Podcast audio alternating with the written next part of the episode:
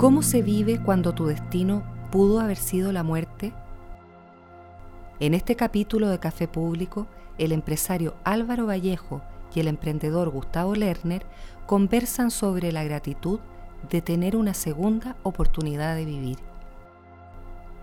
Café Público, un podcast de base pública con la colaboración de Nescafé.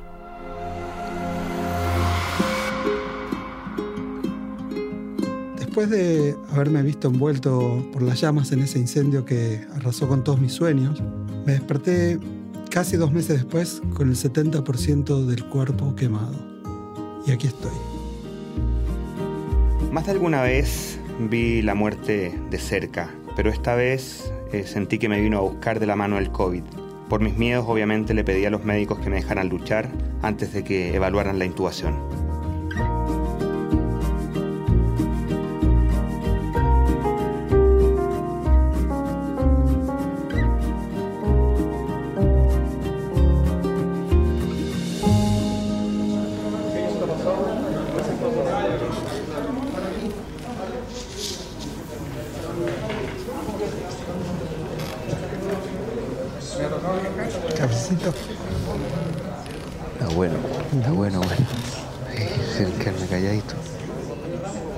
¿Podemos hablar? Ya muchachos, cuando quieran. ¿Sí? Escuché tu audio y tuviste el 70% de tu cuerpo quemado. Fue el mismo día que hubo un incendio grande en Valparaíso en el 2015, marzo, 13 de marzo. Y yo vivía en el campo en un centro ecológico que era un proyecto mío. Bueno, me quemé en un incendio forestal ahí que arrancó en otro, en otro terreno y se me vino encima. Pero estaba ahí en tu casa. Todo el terreno era mi hogar y, y había unas chicas que estaban conmigo preguntando por un curso, yo enseñaba diversas cosas de ecología y les pedí que se fueran y yo me quedé a salvar a los animales. Solo. Sí, sí, eché a todos los que estaban ahí para, para que no corran riesgo, ¿no? Y yo no pude agarrar los animales y me decidí a, a quedarme a cuidar mi casa, que hacía tres meses la había terminado, la construí yo mismo. ¿sí? Y ay, ha quedado linda. Y bueno, pensé que, ten- que sabía del tema, pensé que, que estaba seguro y no. Este, me, me envolvió el fuego y me quemé. Estaba ahí dentro. No, estaba fuera de la casa y me metí, me metí a la ducha. me- yo no sé si estaba prendido o si era el calor. Y, y ahí, mientras me estaba metí en el agua fría, dije, no, tengo que salir de acá porque me voy a quemar. Y salí. Bueno, quería sacar a los perros, los gatos que tenía y no, no se podía. Tenía la llave del auto, el celular y tuve que arrancar. Y eh, todo el corazón, la garganta, todo. Sí, sí, porque yo sabía que morían ellos ahí. Y, y se había quemado un proyecto de 12 años y yo lo único que podía hacer era arrancar sin mirar para atrás. Entonces salí para adelante y en 300 metros me encontré con unos vecinos que me ayudaron, me salvaron. Pero está ahí quemado. Sí, pero no me di cuenta yo. La Yo- yo adrenalina. pe- no, sí, yo pensé que era nada. Porque al parecer cuando te quemas, se te queman lo primero los terminales nerviosos. O sea que la, la naturaleza es sabia, ¿no? O sea, te, te quema y no, no sentís. Y cuando llegó la ambulancia, este, bueno, me llevaron carabineros, ¿viste? La ambulancia, yo estaba consciente y le pedí que llamen a quien era mi novia, hoy es mi esposa, Paula, y, y que venga a salvar, para mí era salvar a los perros y a los gatos, eso era el Sí, claro, tema. claro. Y me acordaba el número de teléfono, se lo di al muchacho muy macanudo que me... Y él me preguntaba si yo estaba bien, yo decía, no te preocupes por mí, que yo estoy bien. ¿Sí? Eso es lo que, lo que yo le decía. Salva a los animales. Claro.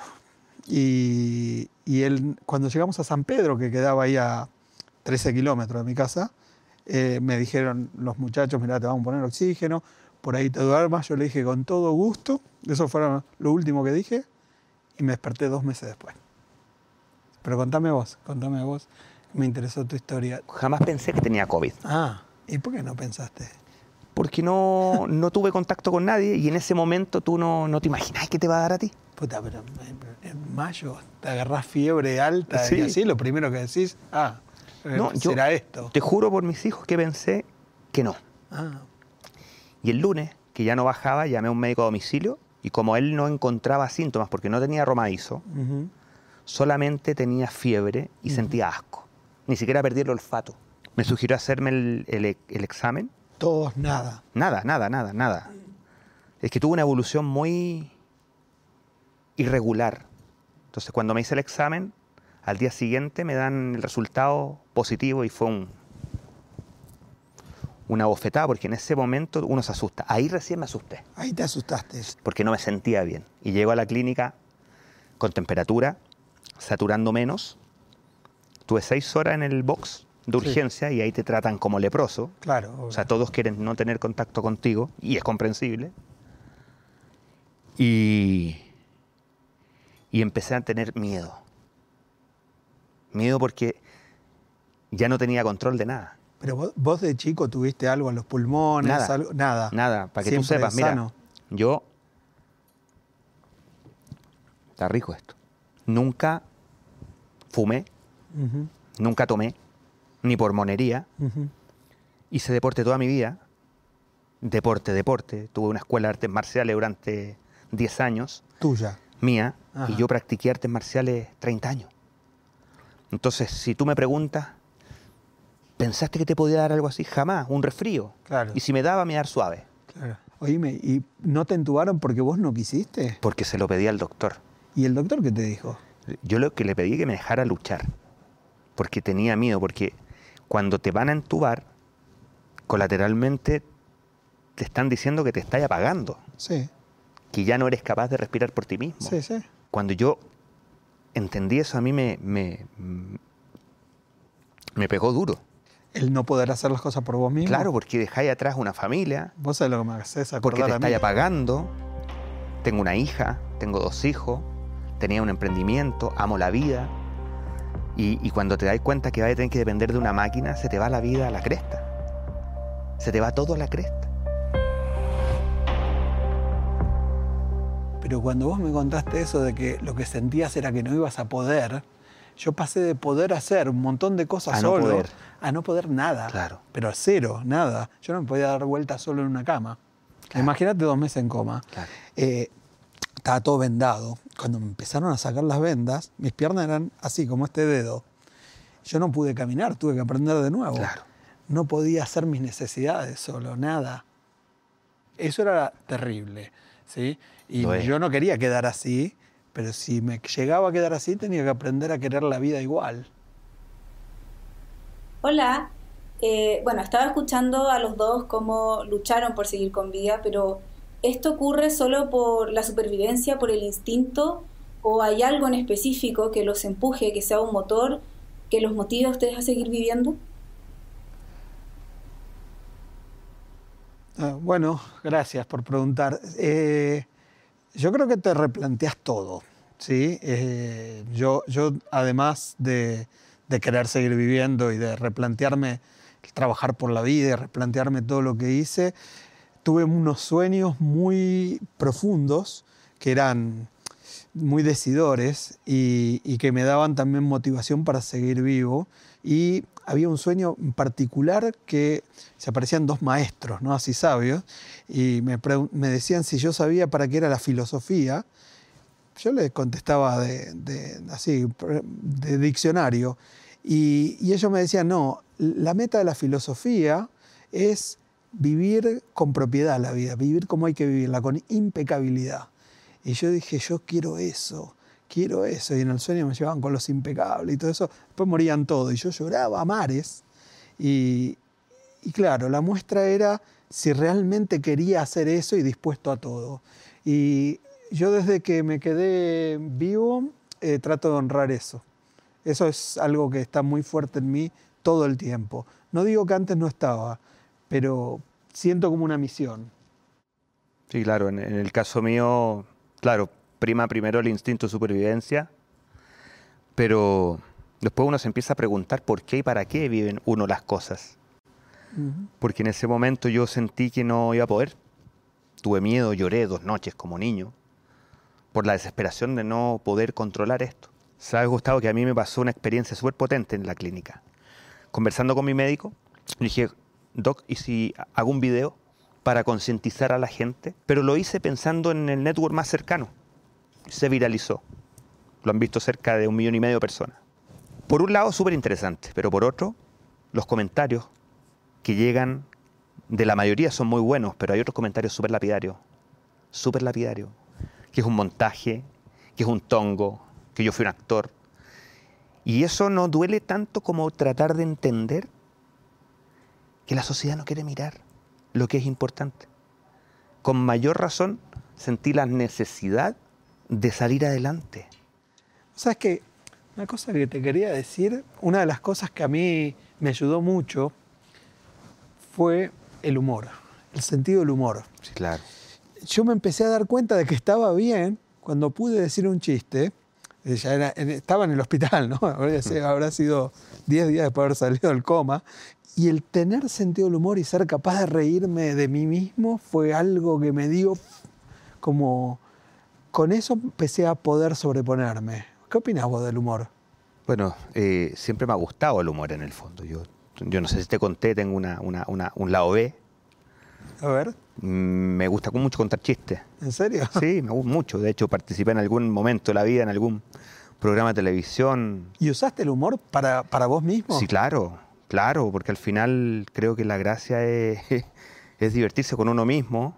No al principio, porque me sentía mal, pero, pero después me acordaba mucho, no sé si viste alguna vez el Happening con Ja, que ahí está el enfermo, entonces lo hacían reír. Y, y- y una de las dificultades del tema que te querís reír y empezás a toser. Claro, claro. Entonces, sí, sin duda que ayuda mucho. Y después lo usé un poco para hacer reír a mi familia, en el fondo. claro. Que no quedaran tan Además- afligidos por. Además generás endorfinas, Mucho, cambiás mucho. todo el aura así energético. Totalmente. Vos sabés que a mí, entre el humor, alguna persona me había preguntado, "Uy, ¿cómo te recuperaste, no? O sea, yo, yo iba, no- tuve que aprender a caminar de nuevo, iba con mi burrito y eh, la música. Claro. Música, yo me ponía rock, un grupo que me gusta, uruguayo, así, y me daba doble ánimo. Y la tercera pata eran los mensajes de, de mis amigos de, Sí. y la energía de la gente. Me mandaban mensajes por WhatsApp. Cuando yo estaba en un trapo de piso me decían, vamos campeón, vos podés. Y era como que revivía. Yo en algún momento dije que una de las cosas que yo le agradecía al COVID, que pude ver en vida lo que no hubiese podido ver de muerto. Mira vos. No sé si me explico. Claro, claro. Todo la- todo lo- es la procesión y todo eso.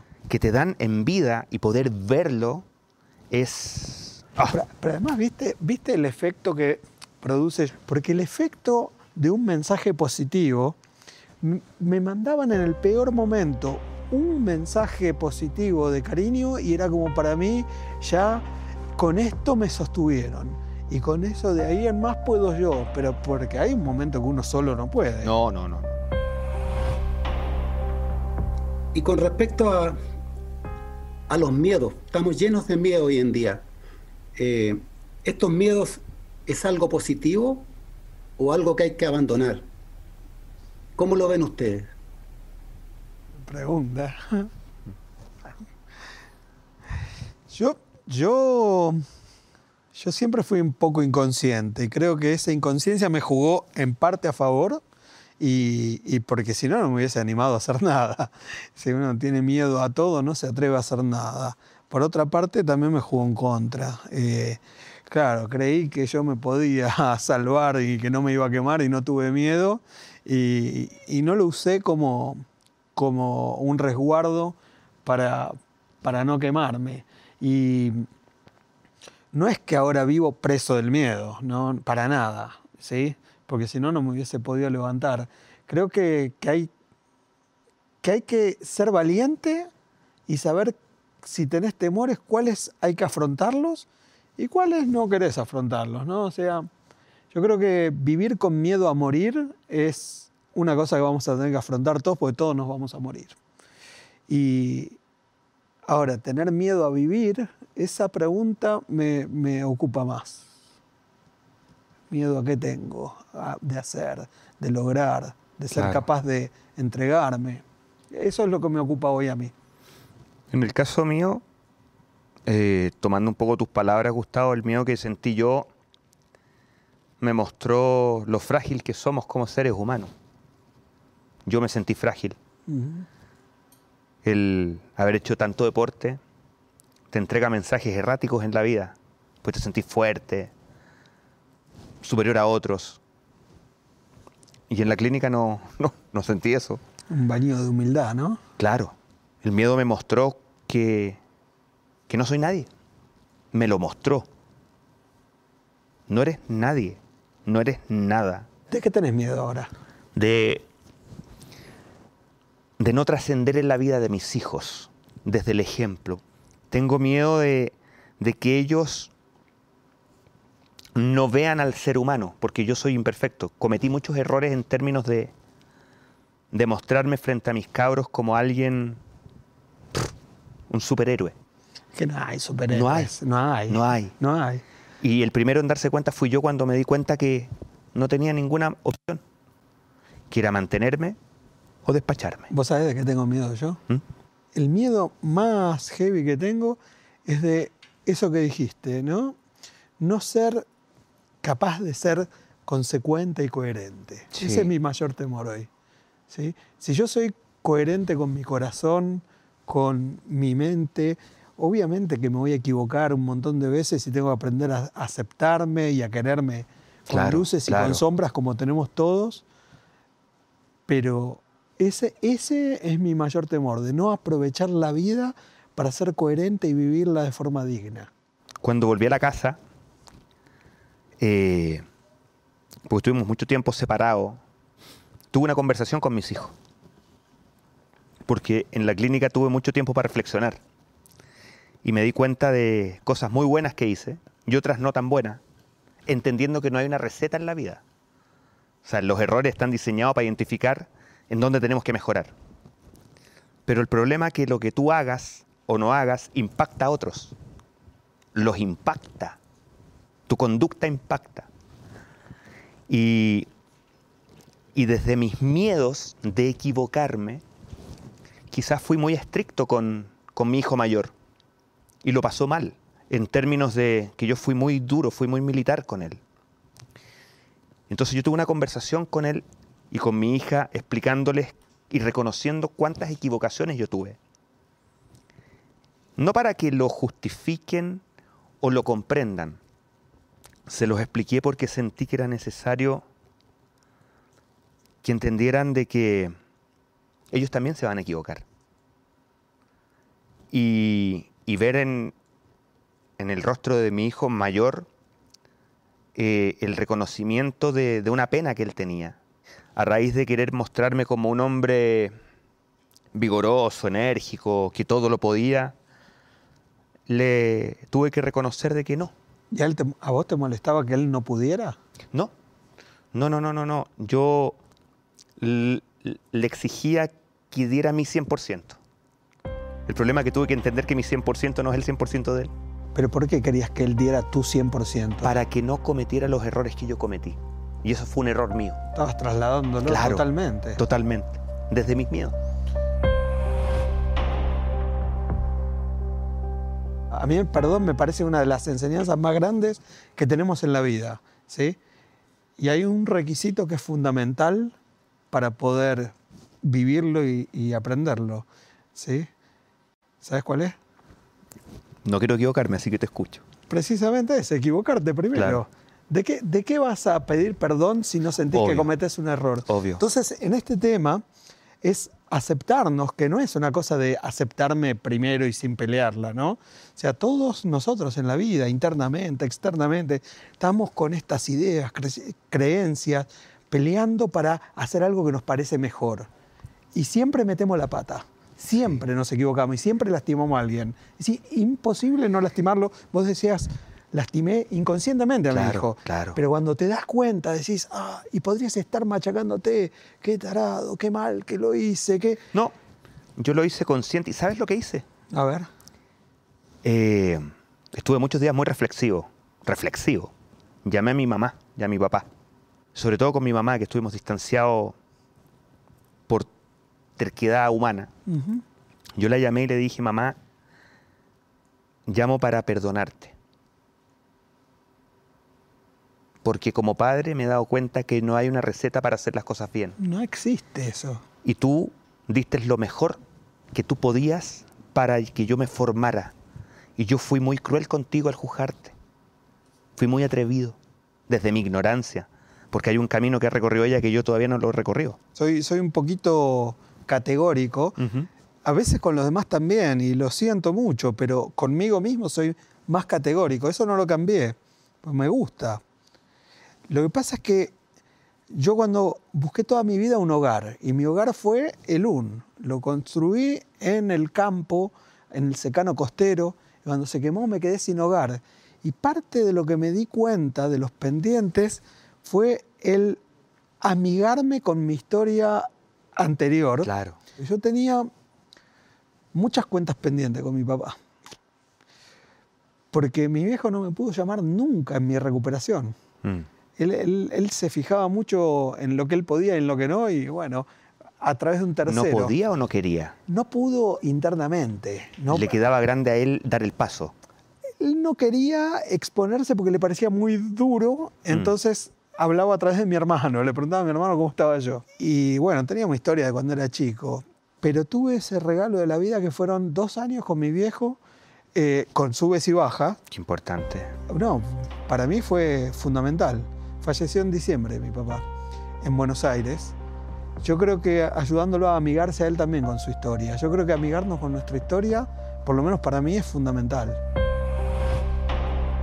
No sé si quiero seguir controlando tantas cosas, porque te vuelves un esclavo de ti mismo y dejas de disfrutar cosas que son importantes.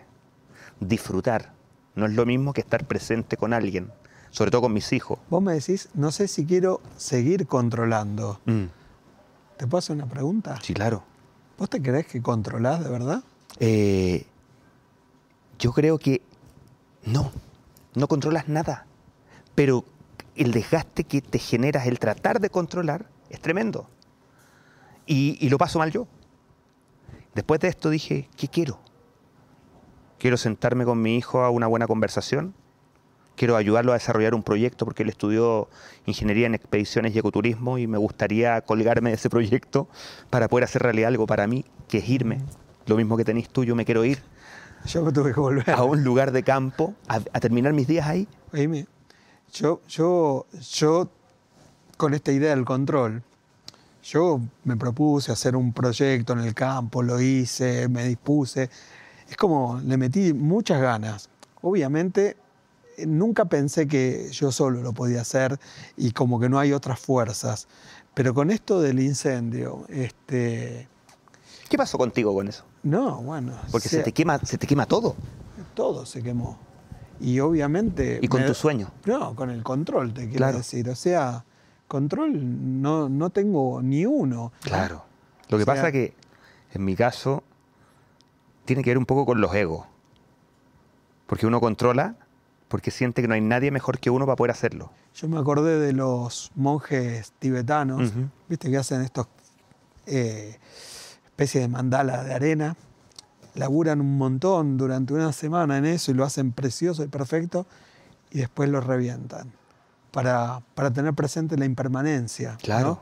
Cuando hacemos proyectos, todos soñamos y esto va a durar eterno y va a ser y queremos controlarlo. Y en definitiva la vida te lo sopla y se va. Y eso es muy difícil para mí eh, explicarle a la gente que por qué tendría sentido la vida si no va a durar. Y sin embargo yo lo veo así como lo viste vos, como justamente si es impermanente, ¿cómo no la vamos a gozar y a disfrutar, no? ¿Qué es eso de andar pensando en, no digo no pensar en el futuro, pero andar sufriéndola? Y es difícil estar consciente de todo también, porque yo aprendí un montón de, de la otra cara, la que yo no veía cuando estaba creyéndome consciente de todo, ¿sí? Eh, me creía porque estaba cuidando árboles, zorros y Claro. pájaros. Sin embargo, yo tuve una lección bien importante al haberme quemado, creo yo también, ¿no? Para mí, más de una, tuve, tuve muchas, pero me pude conectar, mira, la gente que me cuidó y que me curó, desde, desde el primero que me atendió, Claro. gente maravillosa, dispuesta todo el tiempo a trabajar por el otro. Y te quiero contar una historia de, de uno, si me das permiso, ¿no? Dale, dale. Eh, uno que me estaba, yo un día que, que- que entré en una tristeza profunda en el, en el hospital, en el pabellón de quemados, y estaba llorando, y llegó un muchacho, un técnico, Y me dice, Gustavo, ¿estás llorando? Y le digo, sí, sí, estoy muy triste porque caía en cuenta que se me habían muerto los perros, se había acabado No, todo el no proyecto. menor, po. Era terrible. Y él agarró, se trajo una silla y me dice, contame. Tuvo una hora escuchándome. Después, un mes después, pues tuve mucho tiempo ahí, eh, cuando ya estaba en la UTI, eh, vino otro muchacho que era macanudísimo y me contó la historia de él. Esto era, ponerle que estábamos en mayo, en diciembre la hija de este muchacho se había recibido, había estudiado con esfuerzo, se recibió y iba a ir a su graduación y le atropelló un auto y murió. Y el tipo al que se le había muerto la hija recién, hace unos meses, me estaba escuchando a mí mis penas. Yo no conocí un tipo tan grande de corazón como él. O sea, y él es como un ejemplo y un modelo para mí. Y me emociono cuando lo escucho, Claro. cuando lo recuerdo, escucho las palabras de él. Cada vez que lo recuerdo estoy escuchando a él diciéndome, contame. Y él escuchándome a mí mis penas. Se postergó. Porque te sintió triste. Porque es lo que vos decías, fue empático. Claro. O sea, yo tengo mis dolores, tengo mis penas, vos tenés los tuyos, todos tenemos los Todos, propios. todo ser humano tiene dolores y a veces pasamos por el lado y no miramos. No miramos. Porque está mal vestido, no miramos porque puede oler mal, no miramos porque o tiene porque cara no me de gano un mango, o no me gano un peso con eso. ¿Me, me entiendes? Entonces, cuando a mí me iban a ver, te lo juro por mis hijos, me encargué de darle las gracias porque yo veía en sus ojos el miedo. El miedo de irse a la casa invictos, sin un contagio. Y me atendían y me dan una palabra de aliento. Es una enfermedad tan, perdona la, la- la expresión, pero es que no hay otra, maricona, porque te, te aísla de todos y de todo. Yo en la clínica, triste, en algún momento en la noche sentí como que alguien me decía, ¿y ahora qué? A ver de qué estáis hecho. ¿Qué es lo importante? ¿Quién te escucha? Nadie. Y si te mueres, te vas a morir solo. Pero esta vez te vas a morir solo. Sin funeral. Déjame preguntarte qué es lo importante para vos. Ahora, Voy a ser súper franco contigo. Y lo estoy haciendo. más te vale. Yo hoy día creo que lo importante es servir a otro. Sea quien sea, un animal, otro ser humano. Mira cómo estamos. Con pandemia y todo hay gente que desafía la vida. Si no- esto no es un juego. Yo veía cuando pasan por la tele, viste, y así, la hora en que se sale a aplaudir, ¿no? Claro. Y tengo en un chat de WhatsApp unos amigos que son bien terribles, ¿no? Porque son egóticos, se miran la panza, piensan que es todo mentira y así. Y dicen, no, pero ese es su trabajo, ¿no? Como si fuese un zapatero o, o un vendedor de cordones. Y no hay, no hay este, forma, no hay palabras para, suficientes para agradecer No el hay. laburo que hace esa gente. No hay, porque independiente a que sea un trabajo, porque en los mensajes que me daban, oye, ¿para qué le das gracias a tu doctor si a él le pagan un sueldo? Pero nadie lo obliga a escucharme, nadie lo obliga a darme una palabra de aliento. Entonces, la gente es atrevida, es insolente, no ¿Te- todos. ¿Te das cuenta que hay algunos que cuestionan que los que hacen un laburo bueno y necesario ganen plata y seguramente al tipo que está vendiendo cigarrillos no le está diciendo, "Ay, pero es su trabajo? Es, Claro, es como absurdo. Claro. Cuando veo lo que les pasa, digamos, eh, sobre segundas oportunidades, lo que vivimos como humanidad, como sociedad, digamos, en estos momentos, es como una segunda oportunidad. Y la pregunta que me aparece es, bueno, ¿aprender algo de esta crisis o vamos a volver a ser los mismos? Veo que las dos posibilidades están abiertas. Yo creo que, sin duda alguna, cuando uno tiene una vivencia tan potente como la tuya, Gustavo, como la mía, la vida cambia. Sin duda alguna que la vida cambia. Y esta segunda oportunidad me ha mostrado qué cosas tengo que dejar de hacer en forma consciente y a qué le tengo que dar foco. Yo tengo este emprendimiento, pero detrás de este emprendimiento hay personas que trabajan conmigo. Entonces, tremendamente importante, en mi caso, ponerme al servicio de las personas, no solo para dar un sueldo, no solo para dar trabajo, sino que para ser empático, para estar disponible para escuchar sus historias, porque al final los emprendimientos, las empresas las forman las personas. Y a veces cuando a uno le va más bien, menos bien, el ego te puede sesgar y comer. Y tomé la decisión en esta segunda oportunidad de vida en trabajar en la empatía, en ser capaz de ponerme en el lugar del otro y en dar. En dar. Porque lo peor que me va a pasar es quedar tal cual estoy. No me va a pasar nada peor. Eso es lo peor que te puede pasar. Claro. Quedarme tal cual estoy. ¿Me puedo ir a la volada? Dale. Porque hablaba de, de la segunda oportunidad si vamos a aprender algo de esta pandemia. No tengo idea si vamos a aprender algo. Espero que sí. Eh, ahí, si no aprendemos nada, eh, nos vamos a merecer todo lo que pase. Ahora, ¿qué es aprender, no? ¿O qué deberíamos aprender? Tenemos mucho miedo a que se acabe la vida, pero para mí nos tenemos que replantear lo que estamos haciendo con la vida. Porque por ahí se acabe también, pero para mí no sería, lo peor sería que se acabe la vida y no estemos orgullosos de lo que hicimos con ella. Claro. Entonces, si miramos y decimos, mirá lo que hacemos con el mundo, mirá lo que somos los seres humanos, es un poquito lo que estabas diciendo vos de tu vida, ¿no? O sea, no la aproveché o no hice, no fui digno de ella. El, video que yo generé impactó a tanta gente que me generó reflexiones muy profundas, en donde vamos a hablar solamente de los mensajes buenos, que son muchos, miles. Eh, me escribió gente dándome las gracias y tú te das cuenta que en esas gracias hay genuidad, es verdadero.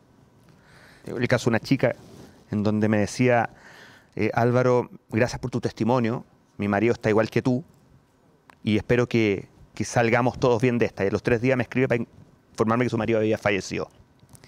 Eso a mí me pegó muy duro. Obvio. Entonces, hoy día, sin duda alguna, en lo personal, yo estoy agradecido de, la, de, la, de haber salido de esto, pero con una misión personal. Hay gente que necesita escucharnos. Tu vivencia, desde mi punto de vista, es tan o más potente que el COVID. Y las reflexiones que surgen después de una vivencia tan traumática como la tuya y la mía, hay gente que lo necesita. Esta pandemia se ha demorado porque no hay conciencia. ¿Y la conciencia quién la va a crear? ¿Un médico no? ¿Un político tampoco? ¿Un periodista menos? Solo el que la vivió, el que lo sintió, que puede transmitir desde tu dolor, desde tu temor, desde el cambio, un mensaje tan potente que genere cambios en nuestra manera de relacionarnos, en nuestra manera de pensar. Entonces sí estoy agradecido porque creo que no fue en vano.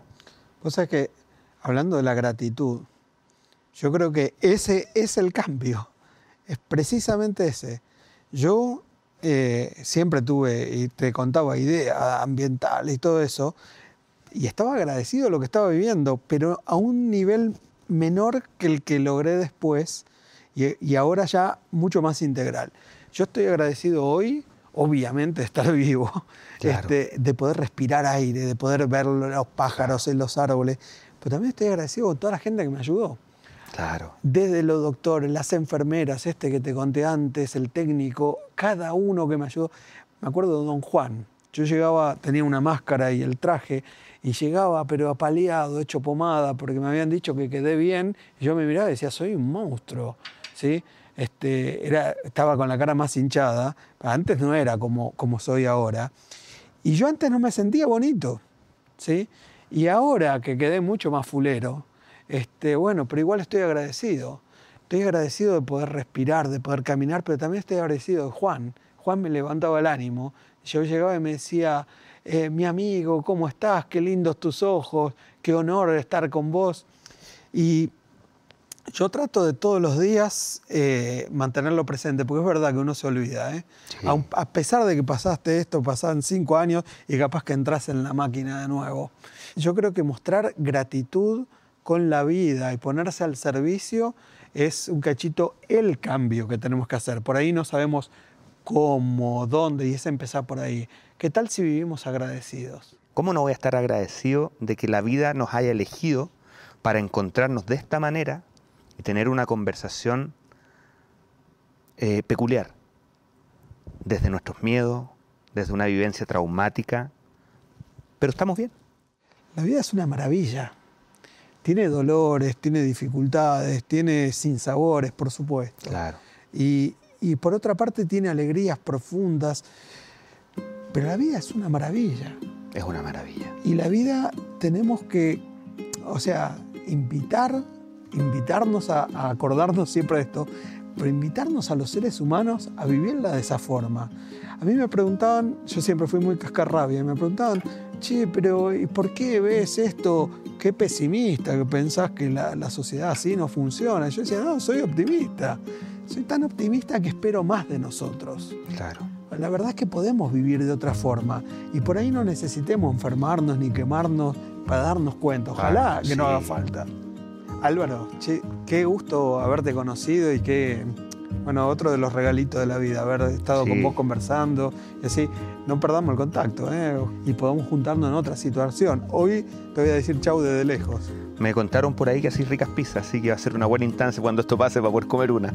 Eso es lo que sé hacer. Pizza es lo único que se hace Sí. bien. Sí. Bueno, dale, invitado. Te doy un abrazo quieras. virtual porque por razones obvias tú sabes que no podemos... No, no, no, no, no. Y un gusto haberte conocido.